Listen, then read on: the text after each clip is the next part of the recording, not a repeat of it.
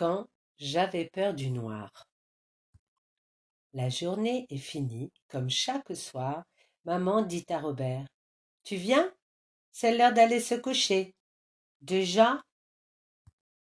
Robert traîne dans l'escalier. C'est pas marrant là-haut. Il fait tout noir. il y a des monstres qui sont cachés. Il n'y a aucun monstre, dit maman. Je vais laisser la lumière allumée sur le palier. Et je laisse aussi la porte entr'ouverte. Bonne nuit, mon chéri. Ça ne sert à rien, dit Robert. Ils vont venir quand même. Crac. D'où vient ce bruit? C'est sûrement l'armoire. Agrippé à la couverture, Robert regarde l'armoire. Il la regarde encore. Il lui semble qu'elle a bougé.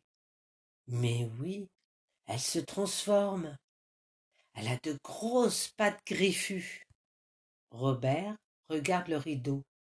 Oh non, il vient de bouger lui aussi. Il y a quelque chose derrière. On dirait des serpents. Lentement, Robert tourne la tête vers la chaise. Elle est en train de se transformer. Nounours, tu es là? demande Robert d'une petite voix. Mais Nounours n'est pas dans le lit. Il est là-bas, sur le coffre. Il dort. Il n'a rien vu. Ne bouge pas, Nounours, je viens te chercher. Robert rassemble tout son courage et sort de son lit. Pourvu qu'il ne mette pas le pied sur un serpent. Cette mare en est certainement pleine. Courage, nounours, on y est presque. D'un bond, Robert saute sur le lit et soulève la couverture. Viens, cachons-nous vite. Nous cacher? demande Nounours. Mais pourquoi À cause des monstres s'écrie Robert. Nounours sourit.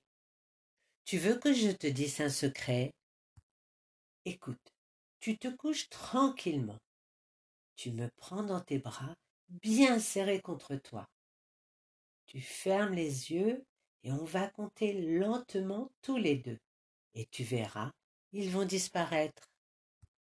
Robert se couche et se blottit contre Nounours. Les yeux fermés, il compte lentement. Six, sept, huit, neuf. Il rouvre un œil et ça alors, ça marche, chuchote-t-il à l'oreille de Nounours. Évidemment, ça marche toujours.